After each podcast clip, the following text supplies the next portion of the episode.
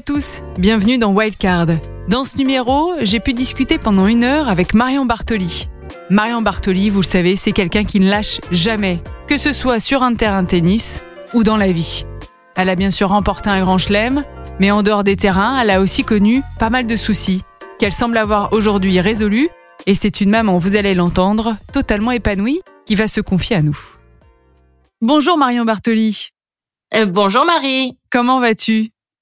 Écoute, je vais très bien. Je rentre des petits as, un tournoi que j'avais joué moi-même il y a 25 ans, donc ça ne me rajeunit pas.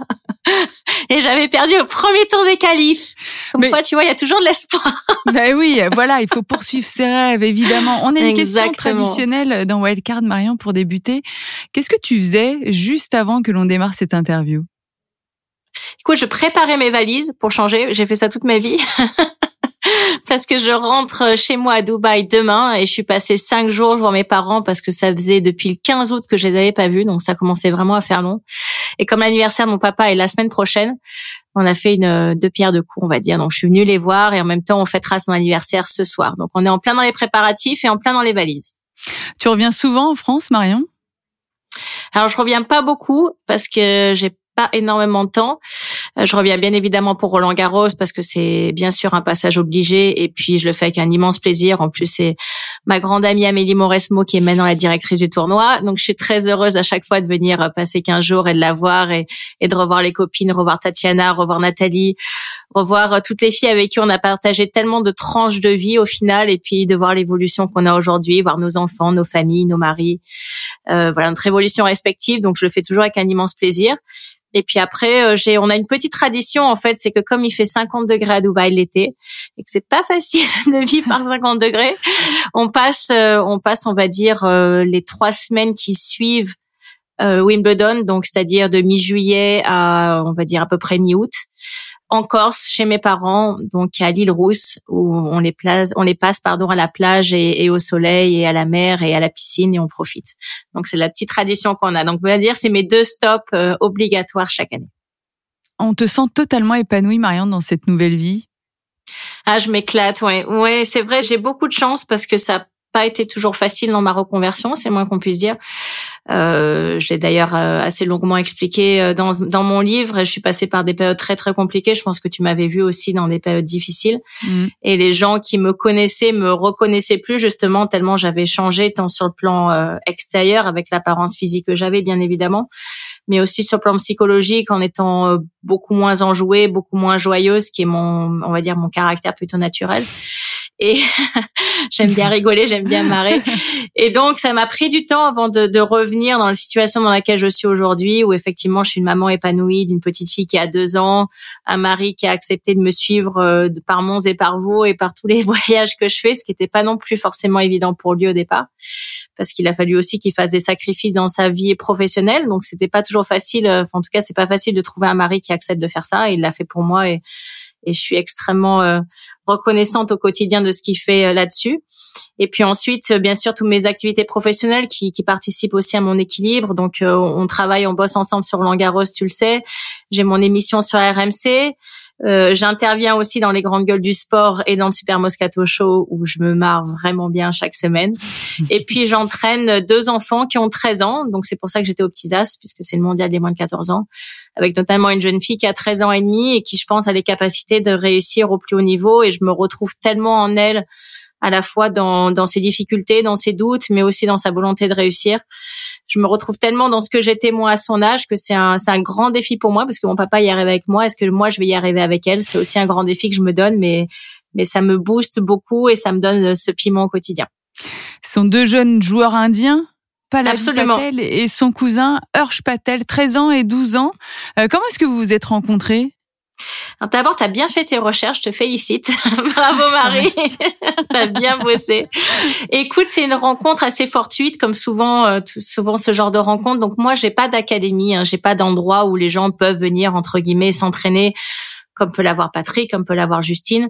Euh, en fait, euh, je cherchais à entraîner des jeunes parce que j'avais une expérience sur le circuit professionnel avec euh, Yelena Ostapenko où elle avait fait des résultats et c'était super, mais je me sentais pas de repartir dans mes valises chaque semaine, de refaire ce que j'ai fait en tant que joueuse. Je trouvais ça vraiment beaucoup trop lourd surtout avec un, bébé qui venait de naître et donc voilà, on s'est séparés en très bons termes, mais je me sentais vraiment pas de continuer dans cette vie-là. Et donc pour moi, d'avoir finalement des jeunes entraînés où je peux rester à Dubaï, eux habitent à Dubaï, ont grandi à Dubaï, sont nés à Dubaï, donc ont vraiment aussi euh, l'habitude d'être dans cette ville. C'était un projet qui euh, qui me paraissait nettement plus viable pour moi au quotidien. Et en fait, on s'est rencontrés sur le tournoi 75 000 dollars qui est à Dubaï. Alors je crois que maintenant c'est passé sur un 100 000 dollars euh, que d'ailleurs Elsa Jacquemot a gagné en décembre dernier. Et moi je l'avais gagné quand j'avais, il me semble, 16 ans et demi ou 17 ans. Et en fait, ils réorganisaient les finales et ils m'ont invité à venir euh, revoir les finales comme ancienne vainqueur. Et en parallèle de ça, ils avaient organisé un petit tournoi junior. Et donc, euh, Palavi a participé. Je l'ai vu jouer sur un cours un petit peu annexe par rapport euh, à la finale du tournoi euh, ITF. Et voilà, je me suis dit, écoute, je crois que cette petite, elle a quelque chose, elle a le mental. J'aimais bien son attitude sur le terrain. Après, il y avait bien évidemment un énorme travail technique à faire. Et puis, son mhm. papa est venu me voir. Il m'a dit, vous êtes bien Marion? Je dis oui, je pense. en tout cas, j'y ressemble beaucoup. Et, euh, et, donc on a commencé à discuter. On a fait un essai au départ. Donc euh, eux au, départ avaient l'habitude de s'entraîner euh, une heure et demie quatre fois par semaine. Donc autant dire que sur les premiers entraînements avec moi, ça leur a fait un petit choc. Et puis au fur et à mesure, bah, finalement ils ont adhéré au projet, ça leur a plu. Euh, Palavi a eu la chance d'avoir des résultats assez rapidement. Donc bien évidemment quand les résultats sont là, ça te motive toujours beaucoup plus pour aller t'entraîner. Et puis maintenant qu'elle s'est frottée au PISAS avec euh, toutes les meilleures de sa catégorie, bah, elle voit aussi tout le travail qui reste à effectuer. Donc elle est encore plus motivée de le faire et ça, c'est un cercle très vertueux. Pour euh, son cousin Hirsch, c'est un peu plus compliqué d'abord parce qu'il a un an de moins. Et puis chez les garçons, le niveau est tellement élevé. Mmh euh, que c'est c'est plus dur pour lui. Mais voilà, je pense qu'il a du potentiel. Ça prendra peut-être un peu plus de temps parce que les garçons arrivent à maturité toujours un peu plus tard. Mais, euh, en tout cas, c'est un projet que que j'adore faire. Et en plus, la, la dernière sœur de Pali a seulement six mois de plus que que Camilia, donc euh, voilà, elles jouent toutes les ah, deux. Je vois ma fille s'épanouir. Ouais, donc du coup, on fait vraiment, on va dire du tennis aussi, mais aussi une partie éducative. On mêle aussi une partie familiale. Voilà, c'est, ça reste quelque chose de très convivial, de très famille, et c'est ce que j'adore aussi faire. Pourquoi est-ce qu'il a fallu que tu restes au contact du tennis? Parce que c'est ma vie, c'est ma passion, c'est mon c'est mon énergie au quotidien. Tu sais quand euh, et ça aussi je l'ai expliqué quand finalement euh, à Wimbledon en 2016 quand j'ai vraiment touché le fond et que j'étais à 42 kilos et que le tournoi de Wimbledon a, refusé que je participe au tournoi des légendes parce que j'étais trop en, mauvaise condition, on va dire, euh, oui, médicale, mhm. et qui pensait que j'avais le risque de pouvoir faire un arrêt cardiaque sur le terrain parce que mon poids était trop faible. C'est à, partir de ce moment-là, c'était le premier électrochoc pour me dire qu'il fallait que je me force à manger, qu'il fallait que je me force à rebondir, que je pouvais pas continuer comme ça parce que tu peux m'enlever tout dans la vie, mais pas le tennis. C'est vraiment euh, ce qui est ma colonne vertébrale. J'en ai absolument besoin pour me sentir équilibrée. Et, euh, et donc, dans, on va dire dans mon rebond actuel, et c'est vrai dans ma joie aussi de vivre au quotidien, bah, d'être sur un terrain de tennis tous les jours, euh, d'être avec des enfants, de d'essayer de, de leur donner, de transmettre la passion que j'ai pour ce sport, d'essayer bien sûr de les aider à progresser. C'est quelque chose que j'adore faire. Donc et puis ce qui est rigolo, c'est que maintenant ma fille, elle sait à peu près à quelle heure on va sur le court de tennis justement pour entraîner les jeunes. Donc elle se met à la porte, elle prend sa petite raquette parce qu'elle a sa petite raquette, elle prend son sac. Elle me dit maman, maman, let's go, let's go parce qu'elle parle anglais. Donc écoute, c'est euh, c'est vraiment chouette quoi de voir cette évolution aussi et de voir où j'en suis maintenant. Euh, ouais, c'est magnifique. T'aimerais bien l'avoir joué au tennis ta fille? Ah, j'aimerais beaucoup l'avoir joué au tennis. Je pense que ça va être une bonne teigne un sacré caractère. Comme sa mère. Écoute, comme sa mère, mais je vais te dire aussi comme son père, parce que son père, marocain mélangé à une Corse, je peux te dire que ça va être explosif. Eh ben voilà la relève. La relève ben voilà, est, là. De quoi est-ce qu'on On verra. On verra, mais j'ai envie qu'elle le fasse, ouais. ça c'est sûr. J'ai envie qu'elle fasse du tennis, ouais je pense qu'elle est sur la bonne voie. En tout cas, elle a déjà envie d'aller à l'entraînement avec toi. C'est un bon signe.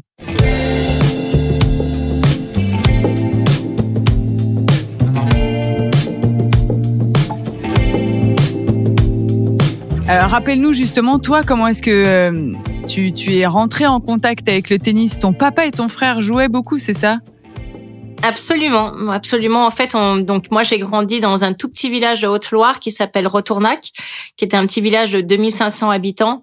Et en fait, on avait bénéficié du programme qu'avait instauré euh, Christian Bims, donc le président de la fédération, quand euh, Yannick Noah avait remporté Roland Garros, donc en 83. Et donc la fédération avait construit 30 000 cours de tennis dans des petits villages justement reculés pour donner un accès plus important euh, à des gens qui avaient envie de voilà, de, de se pas se retrouver forcément dans Yannick Noah, mais en tout cas qui s'était pris de passion pour le tennis, qui avait envie de pratiquer ce sport. Donc c'est des terrains en béquerre, comme on voit beaucoup dans des petits clubs effectivement de village. Donc nous, on avait trois cours extérieurs. En sachant que l'hiver en Haute-Loire, c'est pas vraiment la Corse mmh. ni Dubaï, donc on n'avait pas, on n'avait pas de cours intérieur. Et en fait, je suivais mon papa et mon frère qui jouaient, euh, je vais pas dire tous les jours, mais au moins quatre fois par semaine et je venais avec mes petits jouets, mes pluches, euh, et puis je les regardais comme ça. Et j'ai fait ça de deux ans et demi à cinq ans et demi. Et à cinq ans et demi, je me suis mis au milieu du terrain. On m'a raconté, hein, parce que bien sûr je m'en souviens plus, mais on m'a raconté qu'apparemment j'ai pris la raquette de mon frère et que j'ai commencé à faire des revers à deux mains et que la première fois j'ai touché une raquette, j'ai passé 50 fois la balle par-dessus filet sans rater. C'est incroyable. Voilà. Donc mon père s'est dit bon, elle a peut-être un petit quelque chose. et six mois plus tard, jouais mon premier tournoi, je l'ai gagné aussi. Donc euh, voilà, j'avais déjà l'esprit de compétition et j'étais et j'étais déjà très mauvaise perdante. Ça, ça, ça, ça n'a pas changé non plus. Qu'est-ce qui t'a plu dans le tennis? En fait, ce qui m'a plu, c'est la partie euh, répétition, c'est la partie d'essayer de perfectionner un geste. Donc ça, j'adorais faire ça. Donc je m'entraînais des heures et des heures. En fait, quand mon papa partait en visite médicale pour voir euh, ses patients l'hiver, comme on n'avait pas de terrain indoor, donc il y avait le, garage où il y avait la voiture, le garage était libre puisque la voiture était partie et donc euh, je prenais une balle en mousse et je tapais des heures et des heures dans le garage pour essayer de m'entraîner au niveau de mon service, mon coup droit, mon revers. Et j'ai toujours adoré cette partie répétition en fait. Et puis après comme effectivement j'ai l'esprit de compétition et j'aime pas perdre et j'ai toujours voulu gagner, surtout beaucoup de coupes. Euh, du coup, j'adorais euh, faire le week-end des petites compétitions de village et aller gagner la coupe euh, du village à côté, de ramener toute fière à l'école le, lundi matin et de montrer aux copines la coupe que j'avais gagnée. J'adorais ça en fait. Et quand j'y repense, ce qui est absolument incroyable, puisque maintenant, bien sûr, je reviens au petits as, bien évidemment, en ayant fait le chemin, mais à cette époque-là, donc j'avais 13 ans et demi, c'était ma dernière année j'arrive à gagner le tournoi des préqualifications françaises, je me qualifie pour les qualifications françaises, je perds au premier tour des qualifs françaises. Et malgré ça, on s'est pas du tout découragé. Et mon père m'a dit euh, si si t'inquiète pas, tu gagneras ton tournoi du Grand Chelem. Et moi j'étais persuadée que j'allais le gagner. Alors que quand j'y repense, je me dis mais on était des grands malades quand même parce que être plus loin que ça en termes de gagner un tournoi du Grand Chelem, c'est que là tu pars pas avec un handicap, c'est que tu pars avec absolument euh, moins de 2500 chances quoi. Tu vois, il y a vraiment il y a aucune chance. Et pourtant on y est arrivé. Et c'est aussi ça que j'essaye de transmettre aux enfants que j'entraîne, c'est que bien sûr partent avec des moyens financiers et, euh, et, tout un protocole autour d'eux qui a rien à voir par rapport au mien. Mais il va falloir quand même qu'ils se bougent les fesses pour aller chercher ce qu'ils veulent faire. Et ça, c'est pas facile à leur enseigner aujourd'hui. Bah exactement. Et puis il faut toujours être derrière. Hein. Euh, c'est ça qui est, qui est, important pour pour les pousser. Très vite, tu as voulu gagner un, un tournoi du Grand Chelem. Est-ce que tu as été ambitieuse dans ton tennis en te disant euh, je vais en faire ma vie finalement? Effectivement, j'ai eu cette pensée extrêmement jeune. Euh, donc euh, mes parents m'ont ressorti une lettre que j'avais écrite pour euh, mon anniversaire pour mes 8 ans où je demandais un Monopoly, des perles pour faire des bracelets et le trophée de Wimbledon. Donc euh, le perle pour faire des bracelets, le Monopoly, je l'ai eu assez rapidement. Le trophée Wimbledon a fallu que ah, tu l'as eu. 21 ans pour l'avoir, mais je l'ai eu. Euh, mais effectivement, j'ai toujours eu beaucoup d'ambition. J'ai toujours voulu réussir quelque chose de grand dans ma vie. Je me voyais pas continuer à faire ma vie à Retournac au fin fond de la Haute-Loire, très honnêtement. Mais ça a été aussi un très grand moteur pour moi pour arriver à à trouver la force, m'entraîner plus dur, de m'entraîner dans le froid, de m'entraîner dans des conditions difficiles, d'aller faire beaucoup de kilomètres pour faire des matchs de tennis. C'est aussi là-dedans que j'ai trouvé un gros moteur et c'est ce que j'explique encore une fois aux enfants que j'entraîne. Eux, en étant dans des conditions extrêmement mmh. privilégiées à Dubaï, avec un court tennis chez eux, tout ce que leurs parents peuvent leur offrir, bien évidemment, bah, il va falloir qu'ils trouvent un moteur très puissant. Donc le moteur très puissant, si c'est pas la rage de vouloir se sortir des conditions de vie dans lesquelles on grandit, ça va être autre chose, mais il faut qu'il l'ait parce que s'ils n'ont pas de moteur puissant, c'est tellement difficile, il y a tellement de concurrence qu'ils lâcheront prise au bout d'un moment donné. Et donc, euh, c'est à eux de trouver ça au fond d'eux. Ça vient de tes parents, cette ambition euh, démesurée Non, alors ça, ça vient plutôt de moi. mon père. Et ce qui est drôle, c'est que mon frère, qui a grandi dans le même environnement que moi, n'a pas du tout ressenti les mêmes choses que moi, ou en tout cas de la même façon. Lui est toujours en contact avec beaucoup d'amis qu'il a regardé en, Haute-Loire. Moi, j'ai plus aucun contact avec ce département quasiment. On n'a pas du tout ressenti les choses de la même façon, mais je pense que je l'ai ressenti de manière aussi exacerbée parce que c'est aussi la personnalité que j'avais. Mais, mais ça, non. Franchement, mon, papa a pas du tout cette ambition aussi dévorante que la mienne. Et ma maman euh, non plus, elle voulait juste que je sois contente et contente de faire du sport. Et pour elle, c'était beaucoup de stress parce que de me voir en difficulté sur un terrain de tennis, parfois pleurer quand j'avais perdu, c'était pas quelque chose qu'elle aimait voir. Donc, elle avait beaucoup de mal à, à gérer le stress de la compétition. Donc, c'est vraiment partie de moi et de ce puissant moteur de vouloir m'en sortir et de faire mieux que que la Haute-Loire au Tournac de 1500 habitants. je, je voyais plus grand que ça, on va dire.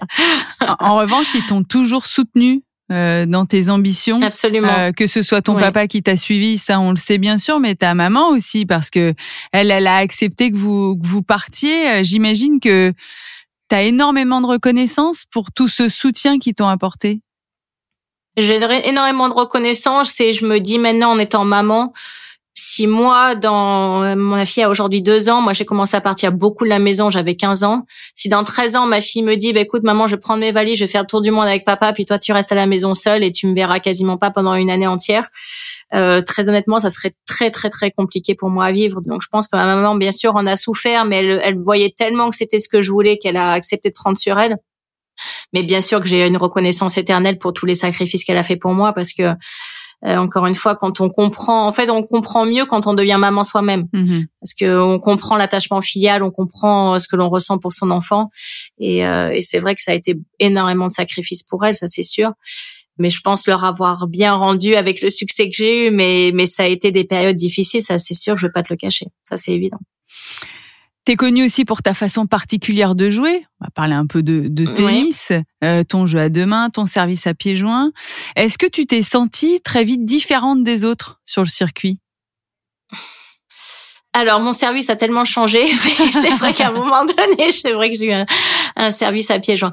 Bah, en fait, je me suis sentie différente parce que je joue à deux mains des deux côtés. Mais moi, comme mon exemple et mon idole toujours, c'était Monica Seles finalement, je copiais beaucoup de choses sur elle et je me disais, bah, si elle, elle a gagné autant de grands chelems, qu'elle a été numéro un mondial et qu'elle était, elle avait beaucoup de fans dans le monde entier, pourquoi pas moi? Donc ça, c'était une chose. Et puis après, mon papa m'a toujours tenu le discours en me disant, écoute, euh, s'il y a des spectateurs qui viennent euh, voir, par exemple, un tournoi de tennis, il faut qu'à la fin de la journée, ils se souviennent de toi pour quelque chose de particulier. Et moi, c'est vrai que ma particularité, c'était d'être 3 mètres dans le terrain pour retourner au service. Et donc, je préférais qu'on parle de moi en disant, bah tiens, on avait une petite euh, qui jouait des deux mains des deux côtés, qui était 3 mètres dans le terrain et qui retournait, plutôt que de se dire, bah tiens, on a vu 10 filles jouer à 2 mètres derrière la ligne en train de, de remettre la balle et pas faire de faute, quoi. Donc, euh, ça m'a toujours plu d'être différente dans la manière de jouer, on va dire.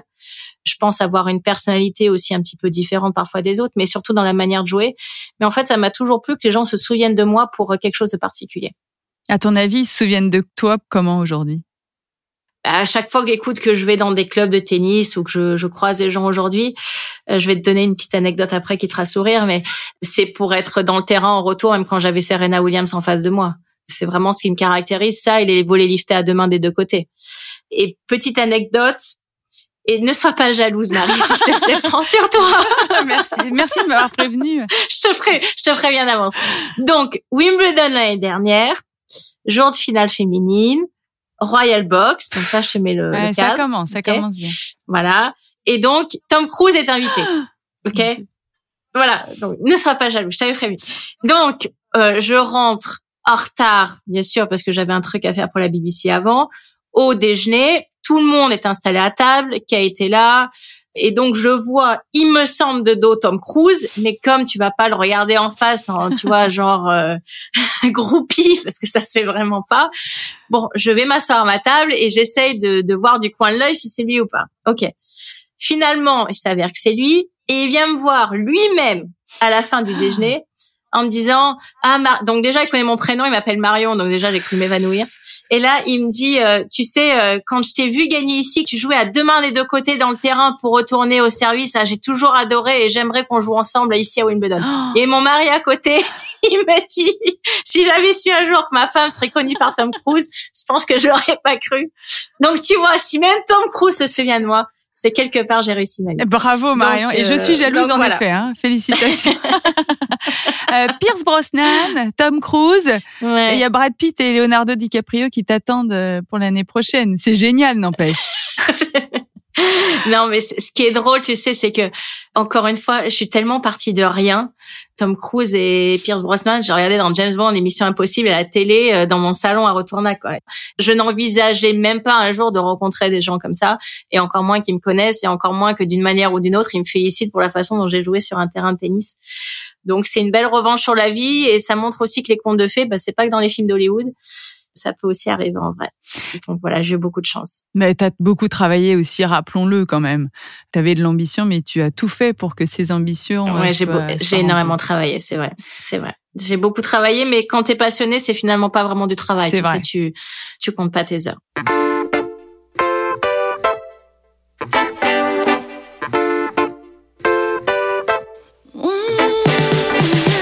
Tu as beaucoup travaillé sur un terrain de tennis, mais aussi à l'école, parce que contrairement à d'autres, Marion, tu as poursuivi tes études. Tu aimais ça en plus, euh, l'école. J'adorais ça. Ouais. Comment ça se passait? Comment est-ce que tu arrivais à tout faire? Alors, j'ai la chance, sans avoir un ego surdimensionné ou sans me lancer des fleurs, mais d'avoir une, une mémoire photographique assez importante. Donc, on va dire que quand je lis une page, je vais retenir peut-être un peu plus de choses que quelqu'un d'autre ou qu'une camarade de classe. Donc, je pouvais arriver à à jouer mes matchs de tennis, à travailler, faire mon travail scolaire dans la voiture parce que mon papa euh, devait conduire, aller au minimum deux heures à l'aller, deux heures au retour pour que je fasse un match. Sachant que j'en faisais 100 dans l'année, autant dire que des kilomètres, on en a fait quelques-uns. Et en fait, je me servais de ce temps-là pour euh, pour bosser sur le plan scolaire à l'aller. Donc, je faisais mes exercices, je révisais mes leçons, je jouais mon match de tennis et au retour, on avait un petit jeu avec mon père qui lui a fait médecine, donc aussi apprendre du par cœur et connaître beaucoup de choses par mhm. cœur, c'était euh, c'était un petit peu son truc. C'est en fait d'arriver à tout réciter livre fermé. Donc j'avais pas le droit d'avoir les livres ouverts et donc je vais lui dire bah écoute cours d'histoire géo pour demain c'est ça, cours de physique chimie c'est ça, cours de biologie c'est ça, voilà. Et donc je vais tout réciter par cœur et je devais aussi me souvenir par cœur des problèmes de maths que j'avais à faire, lui expliquer euh, donc euh, mon raisonnement et donc l'application numérique derrière et me souvenir des chiffres. Et donc j'ai bossé ma mémoire énormément là-dessus. Et c'est vrai qu'aujourd'hui, si j'arrive aussi à jongler avec autant de choses, à faire autant de mm. choses, c'est parce que j'ai eu l'habitude d'avoir une, une assez grosse gymnastique intellectuelle et de faire pas mal de choses en même temps. Et c'est ce que j'essaye d'une manière ou d'une autre aussi d'expliquer aux enfants que j'entraîne, c'est que on ne demande pas bien sûr sur le terrain euh, forcément d'avoir euh, des connaissances euh, intellectuelles ou ça c'est pas un texte un test de QI mais d'arriver à retenir beaucoup de choses d'arriver à se remémorer des points qui jouent sur le terrain d'arriver à se remémorer que quand il joue une balle sur le coup droit l'adversaire a plus tendance à jouer ce côté-ci que de ce côté-là. Ça va les aider d'une manière ou d'une autre dans dans leurs résultats sur un terrain tennis. Donc c'est aussi de comprendre que c'est pas uniquement d'être une machine et de frapper des balles mais c'est d'arriver à réfléchir et à penser j'ai un petit message de Tatiana Golovin euh, au sujet des devoirs. Ah, ma tati, ma tati. Qu'est-ce qu'elle dit? Eh ben, écoute là. Coucou les filles, euh, est-ce que vous me reconnaissez avec la voix un peu cassée? Alors euh, moi une petite histoire sur Marion, que je sais plus quel âge on avait, moi je devais avoir peut-être 10 11 ans mais je me souviens on est parti à un tournoi peut-être à Poitiers, Marion a une meilleure mémoire que moi, peut-être qu'elle se souviendra. Et on se connaissait pas spécialement, mais euh, moi je faisais le CNED, du coup parce qu'on voyageait déjà pas mal avec le tennis. Et euh, du coup j'avais mes devoirs et je crois qu'elle est venue, elle est, on était à l'hôtel elle m'a fait est-ce que tu veux que je t'aide? Et moi bien sûr j'étais super contente. Et elle m'a pratiquement fait tous mes devoirs du CNED. Je que j'ai mis d'aussi bonnes notes qu'à ce moment-là. Et c'est vrai que depuis ce moment-là, j'ai toujours pensé, en tout cas la première image de moi pour Mélan, c'était que c'était la plus intelligente. Et c'est vrai qu'elle a été super cool voilà, de m'aider avec mon CNED, mes devoirs pendant qu'on était en tournoi. Et je pense que c'est à partir aussi de ce moment-là qu'on a commencé un peu plus à se fréquenter. Je vous embrasse fort les filles et j'espère vous voir très bientôt. Bisous, bisous. Ouais, ma tante. Bah bien sûr, non, tu vois, elle se souvient bien. C'était effectivement pour le tournoi de Poitiers. Alors donc Tate, on a quatre ans d'écart. Elle est née en 88, moi en 84. Et c'était un tournoi donc moins de 16 ans, mais elle, comme elle était vachement en avance, effectivement, la pauvre, elle avait que 11 ans, elle, jouait déjà en deux catégories surclassées. Et c'est vrai que je me rappelle très bien, on avait fait les devoirs ensemble, et à partir de ce moment-là, on est devenues vraiment copines. On s'entraînait, pour te dire hein, comment on était motivées toutes les deux. On avait joué l'Orange Bowl, donc à Miami, tu sais, sur le site du tournoi de mm Key à l'époque, qui maintenant a déménagé. Et en fait, pour avoir les terrains le matin, bah, c'était le premier qui arrivait, le premier servi. En fait, il n'y avait pas de réservation. et pour être sûr de pouvoir avoir le terrain toutes les deux. Donc on arrivait sur le cours, c'était 6h30 et à 6h40 quand il y avait le premier rayon de soleil qui se levait, ben on commençait à taper nos premières balles. Et elle était avec sa maman, moi j'étais avec mon papa. Il y avait à l'époque donc on nous donnait pour te dire comment ça m'a marqué, je pense qu'elle se souviendra aussi. On nous donnait en fait que deux tickets pour manger. Tu vois, donc tu avais le droit à donc un ticket par joueur et il y avait le droit qu'à un ticket en plus pour un coach de la fédération ou alors un accompagnateur. Et comme on était que les deux seules françaises qui pouvaient jouer le tournoi parce que voilà, on était les deux seuls à avoir le classement. Bah en fait, un soir c'était sa maman qui mangeait, un soir c'était mon papa ou euh, voilà avec le ticket donc gratuit. Donc on a on, on se connaît depuis vraiment ouais euh, plus de 20 ans et on a partagé tellement de choses ensemble et c'est vraiment une, une amie très très proche. Ouais, vous êtes vraiment copine, vraiment très proche en effet. Tatiana parle toujours de toi et, et de tout ce que vous avez pu vivre euh, ensemble. Tu avais quand même des amis sur le circuit, Marion? Oui, absolument. J'avais des amis très proches. J'ai été témoin de leur mariage. Euh, on a été vraiment, enfin, on a fait des, même encore aujourd'hui, on fait vraiment, euh, on fait des vacances ensemble. Enfin, on est vraiment très très proches. Il y, avait Tatiana, il y avait Dominika Sibulkova, il y avait, euh, alors son nom de joueuse c'est Jamila Gajdosova. Maintenant, elle s'est mariée. il y avait, il y a Sorana Kirstea qui continue mm. elle de jouer. voilà, on était, allez, je vais dire 5-6, vraiment extrêmement proches. On a été, comme je te dis, témoins de mariage, euh, envoyer des cadeaux de naissance pour les enfants de chacun et chacune. Euh, voilà, vraiment euh, quasiment comme de la famille. Et puis après, on sait très bien que c'est quand même un milieu extrêmement compétitif. Donc, mmh. tu peux pas être archi copine avec tout le monde, mais, mais avoir cinq, six filles où on savait que voilà, on pouvait compter les unes sur les autres et que parfois, malheureusement, on a dû jouer, ça c'est clair. Mais qu'on faisait la part des choses entre un match de tennis qui durait deux heures et puis après le reste de notre vie aussi où on, on était là les unes pour les autres. Donc, ouais non je suis je suis fière de, de continuer à avoir euh, ces filles là dans ma vie de, de voir encore une fois l'évolution qu'on a aujourd'hui. Quand euh, je me rappelle encore on était aux Maldives avec Tatiana en vacances avant que je rencontre mon mari et euh, on était en train de discuter et je lui disais mais tous les mecs sont nuls, ils servent à rien, j'en trouverai jamais un et on refaisait notre vie. Elle disait mais non non mais te décourage pas et tout. Et c'est quasiment pendant ce temps-là que que mon mari d'aujourd'hui a commencé à m'envoyer euh, les premiers messages. Donc euh, ouais avec Tat on a tellement passé des moments de vie ensemble et des souvenirs incroyables que ça restera encore plus qu'une copine, c'est quasiment comme une sœur quoi pour moi. Tu aimais la vie sur le circuit, de voyager tout le temps, de changer d'endroit, cette compétitivité qui est ultra présente, même si vous vous entendez tous bien? En fait, ça dépend. Quand tu gagnes, tout est facile. Euh, quand tu gagnes, il n'y a pas de souci. Euh, tout est facile, t'es pas fatigué, tu ressens pas la fatigue, euh, tu restes jusqu'au bout des tournois, euh, tu vois, t'es quand même dans logé dans des hôtels 5 étoiles à chaque fois. Euh. donc en fait, rien ne te pèse parce que tu gagnes tellement que t'es porté par la victoire et tout est simple. Ça commence à être nettement plus compliqué quand tu perds parce que quand tu perds, ben très simplement, par exemple, tu perds au premier tour d'Indian Wells, tu vas pas rentrer en Europe pour repartir à Miami, donc tu vas être obligé de rester en Californie tu as 10 jours d'entraînement à faire, l'hôtel est complètement à ta charge, c'est des hôtels à 400 dollars, 450 dollars la nuit, tu as généralement deux chambres à payer, tu vois toutes les autres jouer en match, gagner des matchs, jouer mm. sur le cours central, toi on t'envoie sur le dernier cours euh, aux pires heures parce que bien sûr tu es loin d'être la priorité pour t'entraîner. Donc là ça devient nettement plus compliqué quoi. Moi j'ai eu la chance euh, effectivement de pas trop avoir d'années, on va dire euh, moyenne, voire de mm. recul au classement, et généralement plutôt progresser. Mais j'ai eu des périodes où c'était plus dur que d'autres quand il y avait la tournée sur terre battue. Non, mais faut que ça se termine, s'il vous plaît, j'en supplie, si t'en supplie. Faut que ça se termine, c'est le calvaire, c'est le cauchemar, c'est l'horreur. Il y en avait d'autres, c'était le gazon. Alors maintenant, ils ont mis une semaine de plus sur le gazon. Moi, le gazon, j'attendais que ça. Bah Au contraire, oui. m'aurait rajouté des tournois que je les aurais tous joués, tu vois. Donc, ça dépend des surfaces et tout. Mais globalement, je me dis que j'ai une chance colossale d'avoir visité autant de pays, autant de villes d'avoir vu autant de choses, d'avoir pu jouer devant autant de public, d'avoir connu autant de cultures, autant de nourriture, autant de religions différentes, de coutumes différentes. Tu vois, c'est quand même une ouverture d'esprit et un bagage pour le reste de ta vie qui est colossal. Mais, euh, c'est vrai que parfois, quand tu perds, euh, sur le plan psychologique, c'est pas toujours évident à gérer. Est-ce que tu te souviens de ce que tu as fait de tes premiers gains? Est-ce que tu t'es fait un petit plaisir? Alors non, je me rappelle très bien ce que j'ai fait de mes premiers gains. Donc euh, quand j'étais petite, au départ, moi quand je suis née, mon père euh, louait une maison donc à Retournac avec un cabinet médical qui était dans la maison. Et puis au bout de 5-6 ans d'installation, euh, ma maman ça lui plaisait pas trop et donc il a construit une maison dans le lotissement d'en face, mais une maison qu'il avait construit, dessinée avec un architecte, etc., avec un grand jardin comme on voulait. Enfin, la maison entre guillemets nos rêves, en tout cas du rêve de mes parents. Et donc il avait fait un gros emprunt et à l'époque les taux d'emprunt c'est pas comme les taux de maintenant, c'était des taux d'emprunt à entre 12 et 15 autant dire quand tu faisais un emprunt, c'était bien sûr des francs, pas des euros. Euh, tu en avais pour le reste de ta vie à rembourser, quoi. Et donc mon premier cachet, ce que j'ai fait, c'est que j'ai terminé de rembourser totalement l'emprunt de mes parents sur la maison pour qu'ils aient plus de mensualité à payer. C'est moi qui ai payé la totalité de ce qui restait à payer sur la maison euh, qu'ils avaient construit à Retournac. C'est génial, c'est génial. Et toi, tu te faisais, euh, tu t'es pas fait un petit cadeau? Euh, Moi, ma première paire de Louboutin, forcément, obligatoire. Alors, comme Tad te dira la même chose, c'est qu'une fois que tu as accouché, toutes tes loups-boutins, eh ben, tu peux les mettre sur Vinted parce que c'est mort. non, mais c'est mort.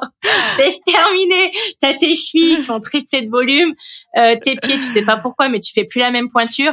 Et toutes les chaussures qui t'allaient nickel, et eh ben c'est fini quoi.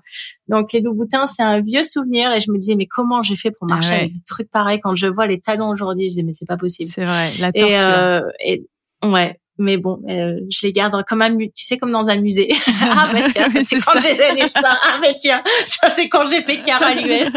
Ah bah tiens, donc voilà, écoute, c'est des beaux souvenirs. Et tu t'es offert quoi quand t'as gagné Wimbledon? Alors, quand j'ai gagné Wimbledon, donc j'avais une petite tradition. Effectivement, quand je gagnais un très gros tournoi, je m'offrais soit un sac à main, soit une paire de chaussures. Bon là, comme c'était mon premier grand chelem, j'ai fait les deux forcément. Bah oui, quand même. mais oui, non mais quand même. Donc, je me suis pris une, mais alors une magnifique paire de Louboutin, 16 cm de talon, beige, mais sublissime, que j'ai mis deux fois. euh, voilà. Mais quand même, je l'ai mis deux fois.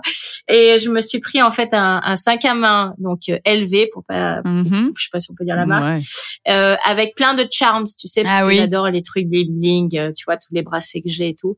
Et en fait, il y avait des charms en forme de raquettes de tennis, de trucs, et donc je les décorais, j'ai mis mes initiales. Enfin, c'était euh, une pièce de collection quasi. Tu l'as encore, j'espère. Donc j'étais, bah ouais, j'étais super fière.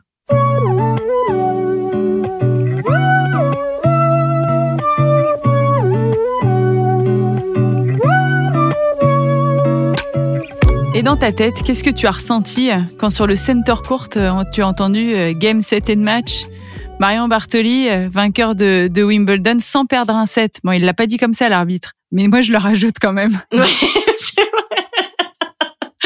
bah, en fait, je l'ai même pas entendu. Pour te dire, il a fallu que je le réécoute euh, sur sur DVD pour arriver à entendre Game Set and Match. Parce que là, quand je fais l'ace et que je vois la craie, c'est comme si je vivais la scène au ralenti, si tu veux. Donc, je me présente à 40-0 donc pour servir ma balle de match. Je regarde mon père. C'est comme si je lui parlais. Bon, parler de l'autre côté des terrains à la boxe, c'est pas évident, mais dans ma tête, c'est comme si je lui parlais. Et donc, je lui disais, regarde, papa, je vais mettre l'ace comme à l'entraînement quand je vais mettre les 10 balles là dans une feuille euh, A4, tu vois, et que j'y passais des heures et des heures.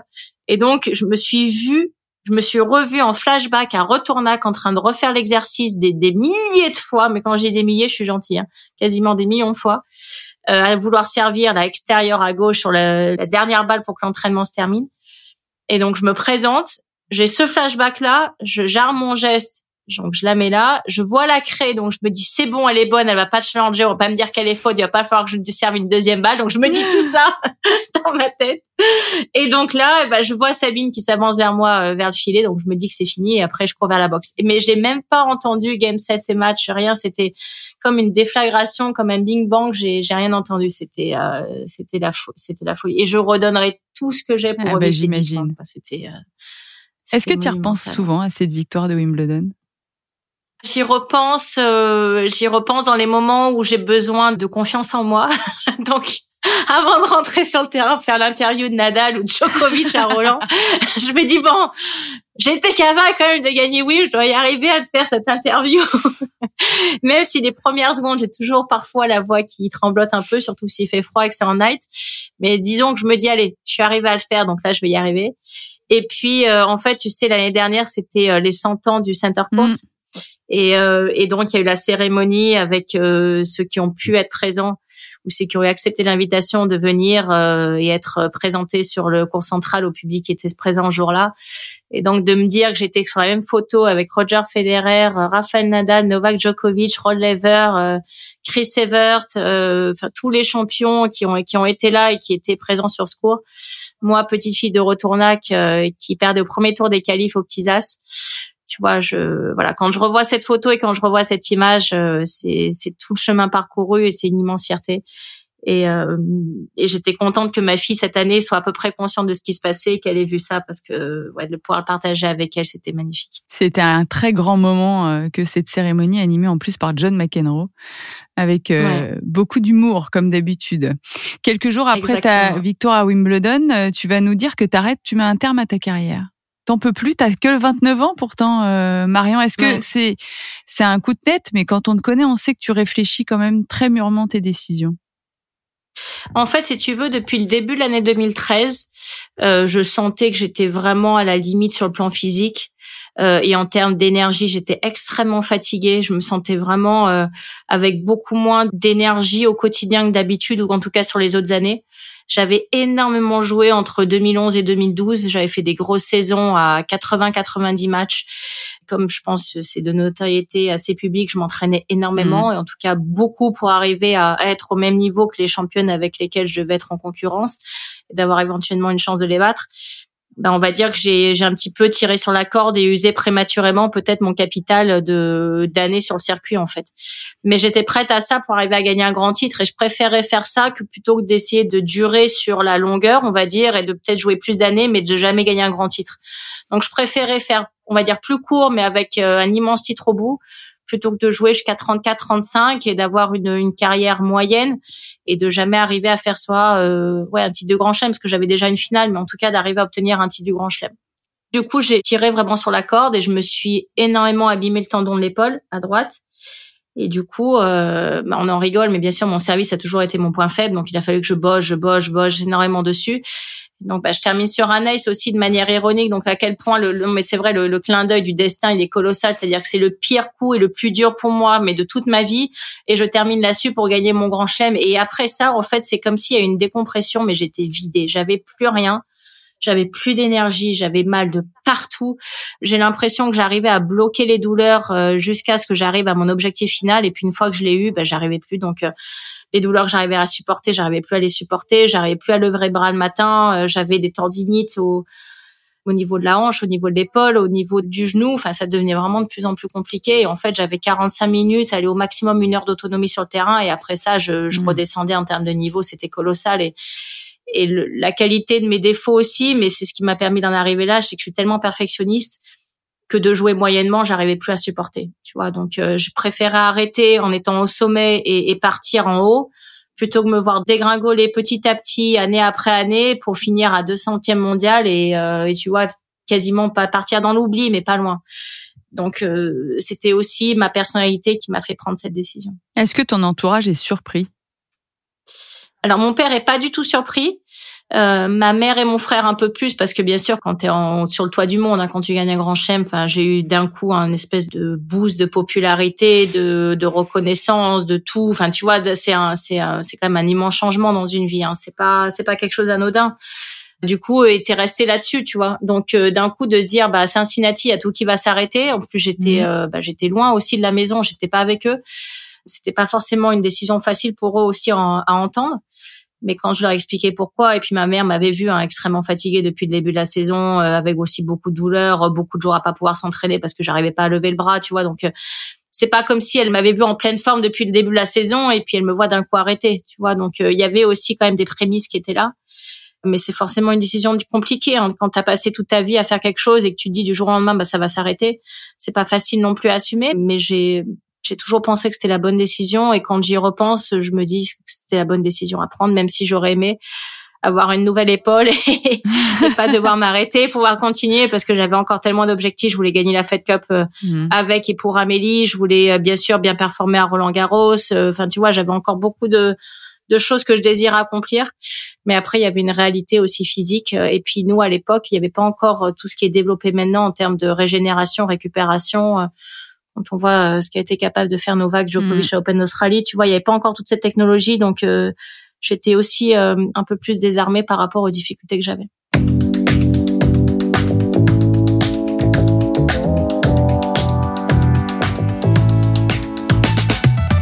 Est-ce qu'il y a quand même du plaisir quand on exige autant de son corps? Il y a énormément de plaisir encore une fois quand tu gagnes. ça c'est le c'est euh, c'est la drogue en fait du sportif, c'est la gagne. C'est ça le, le truc, c'est que faut qu'on soit honnête, on est dopé à la victoire. Euh, on est dopé à la victoire, on est dopé à ce que ça engendre, on est dopé à l'adrénaline qu'on ressent à ce moment-là, à la dopamine qu'on reçoit à ce moment-là. C'est pour ça que je pense que si tu parles à, n'importe quel joueur qui vient d'arrêter, dira je redonnerai tout pour revivre le moment où j'ai soulevé ce trophée ou ce trophée-là. Alors il y en a qui en ont plus soulevé que d'autres, mais c'est ces moments-là qui restent en fait. Tout le reste, tu l'oublies, toutes les difficultés, toute la fatigue, toutes les souffrances, tu les oublies parce qu'il y a la victoire au bout. Et moi, c'est la grande chance que j'ai eue et je m'en rends compte euh, quand je vois les enfants que j'entraîne aujourd'hui. Si je leur dis, écoute, euh, tu fais ça aujourd'hui, mais je te garantis que dans dix ans, tu vas gagner un grand chelem, mais ils me le font tous les jours. Mais tu vois, je peux même leur dire marche sur un doigt, ils vont le faire. tu vois, donc, mais le problème, c'est que tu peux rien garantir dans le sport parce qu'il y a rien qui est garanti. Mais quand tu as eu la victoire au bout, euh, très honnêtement, tous les sacrifices et que tout ce que tu as dû faire pour ça, euh, tu l'oublies complètement. Quelle est ta relation à ton corps aujourd'hui, Marion? Parce que euh, on sait ce qui s'est passé après euh, ta carrière. Tu as raconté ce Wimbledon 2017 où personne ne te reconnaissait. Moi, j'ai été à Wimbledon il a fallu qu'on me dise deux fois si si, c'est Marion Bartoli là. Euh. mais qu'est-ce qui s'est passé Du coup, même si tu t'es souvent expliqué, comment ça va aujourd'hui dans, dans ta peau? Alors ça va extrêmement bien. Donc euh, bien sûr, euh, quand aussi tu as eu une grossesse après derrière, tu sais, euh, alors il y a, y a, des filles, elles accouchent et puis elles ont un ventre plat direct derrière. Je suis archi jalouse. Non, si, je suis archi jalouse de ces filles-là. Quand je vois Tatiana, j'ai dit mais, mais ils sont passés où tes trois gosses? Je les vois pas. Sur toi, je les vois pas. tu vois, elle me dit si, regarde et puis elle pince un micro bout de sa peau, elle me dit regarde là j'ai un bourrelet. Je dis arrête tes bêtises, va s'il te plaît. Et moi donc ça a pas été ça. Et en fait, déjà pendant toute ma carrière, je savais très bien qu'avec le sucre, il fallait que je fasse hyper attention et tout. Bon, après, bien sûr, j'ai mes, mes très gros problèmes, mais j'ai aussi d'autres très gros problèmes. C'est que quand je me suis remise à manger, je me suis remise à manger euh, du riz, des pâtes, mmh. des fruits, euh, enfin tous les glucides, euh, voilà, qui me paraissaient quand même sains. Je me suis pas goinfrée ni de burger ni de frites, mais voilà, on va dire manger normalement pour nourrir mon corps, bah, j'ai pris 40 kilos en 8 mois. Et en fait, tu es aussi mal dans ta peau quand on pèse 42 que quand on pèse 82, mais que tu les as pris en 8 mois. Quoi. Donc, euh, il a fallu que je trouve quelque chose vraiment pour arriver à me stabiliser. Et c'est pour ça aussi que j'ai lancé une gamme de produits diététiques, en tout cas du régime que moi je suis, qui est une manière de s'alimenter qui est différente pour les gens qui ont des problèmes de, avec le sucre, ce qui a été mon cas toute ma vie, même pendant mon activité sportive.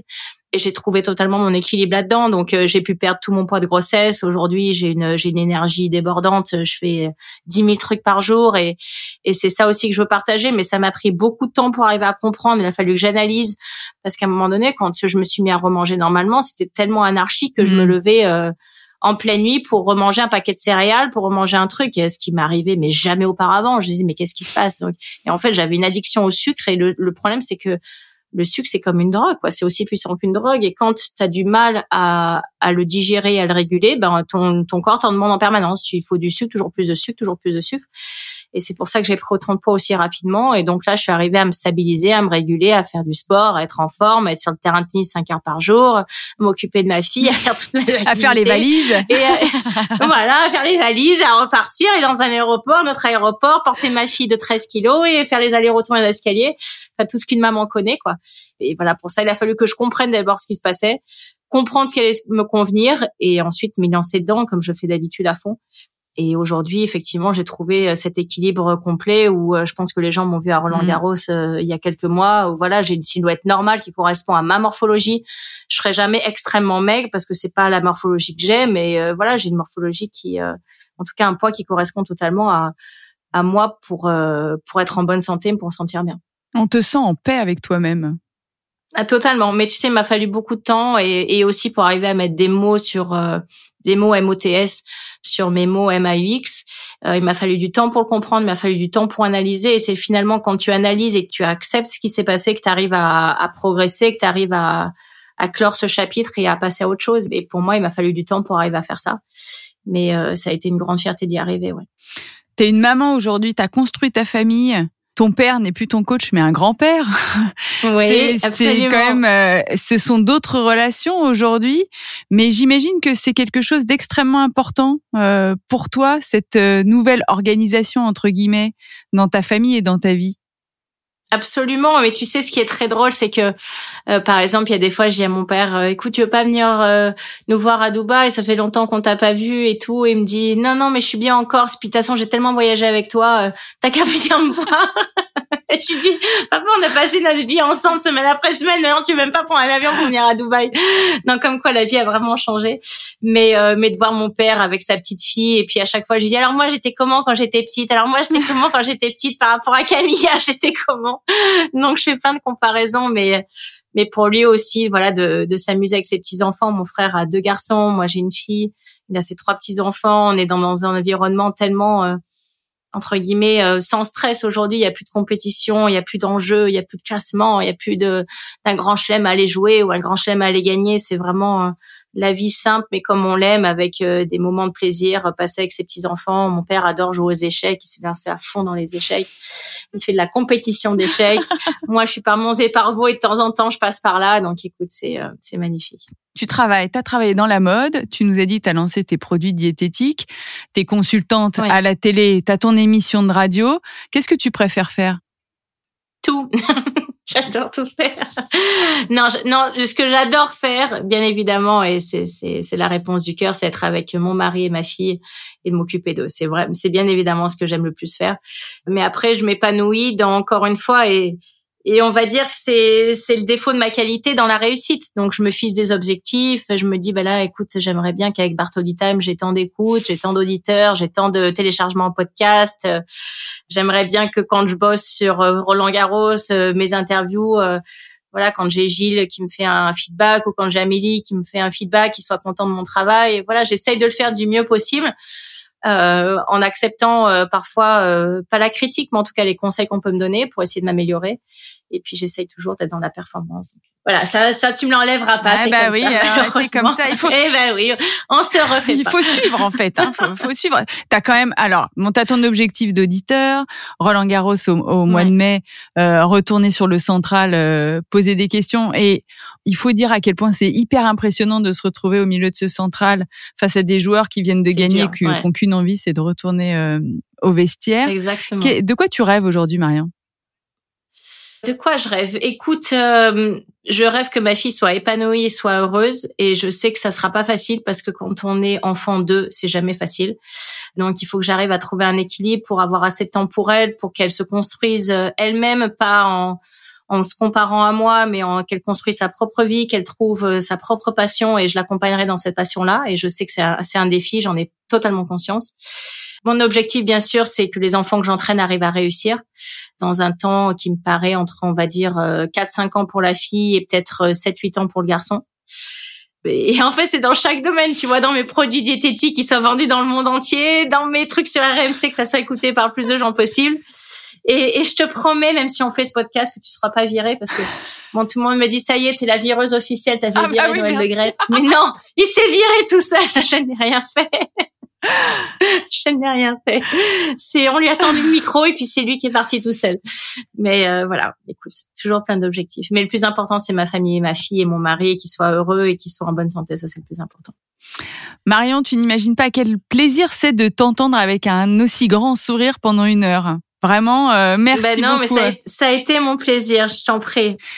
Avant de se quitter, j'aimerais que tu choisisses une musique que tu adores écouter pour qu'on se quitte comme d'habitude dans Wildcard en musique. Alors très facile, Coldplay, Sky Full of Stars. Merci beaucoup Marion Bartoli, à très bientôt. Merci à toi Marie.